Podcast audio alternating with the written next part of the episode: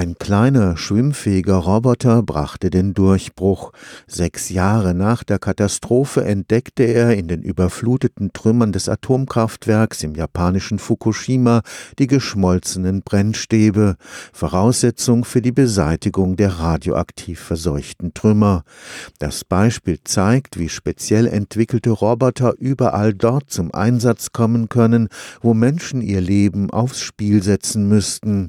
Ein in Karlsruhe Karlsruhe neu gegründetes Kompetenzzentrum macht jetzt Baumaschinen zu Robotern für Katastropheneinsätze. In einem Szenario wie in Fukushima hatte es ein Erdbeben gegeben und eine Explosion, da muss ein Roboter mit einer total chaotischen Situation zurechtkommen. Sie müssen Systeme haben, die erstmal dorthin kommen können an den Einsatzort. Die müssen da unter Umständen viele Hindernisse überwinden. Dann müssen sie vordringen bis zum eigentlichen Einsatzort und dort müssen sie natürlich handlungsfähig sein im Sinne von Dinge manipulieren, abschalten. Diese Fähigkeiten muss dann ein solcher Roboter mitbringen.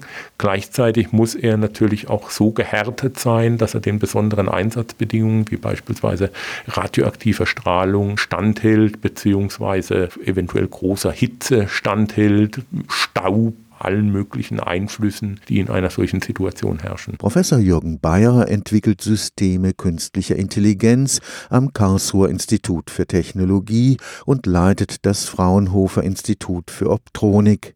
Er hat das vom Bundesforschungsministerium finanzierte Kompetenzzentrum Robdecon nach Karlsruhe geholt.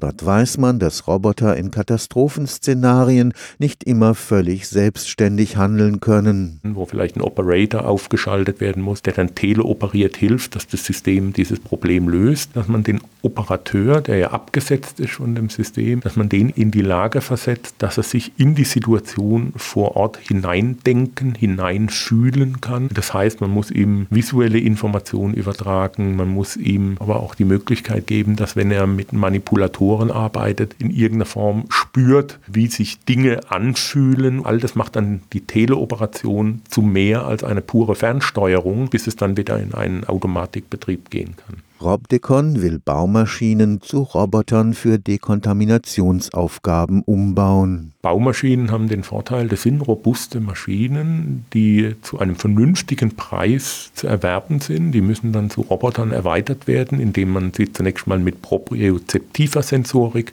ausstattet, damit die ganzen Gelenke überhaupt wissen, wo sie stehen, dass man die mit zusätzlicher Wahrnehmungssensorik ausstattet und dann natürlich mit der notwendigen maschinellen Intelligenz, dass sie ihre Umwelt in irgendeiner Form so wahrnehmen können, dass sie dort sinnvoll interagieren können. Das wichtige Ziel dabei ist, Robotik so einzusetzen, dass die Menschen in diese lebensfeindlichen Umgebungen nicht mehr hinein müssen, sich dann nicht den Gefahren und nicht den Belastungen aussetzen müssen. Stefan Fuchs, Karlsruher Institut für Technologie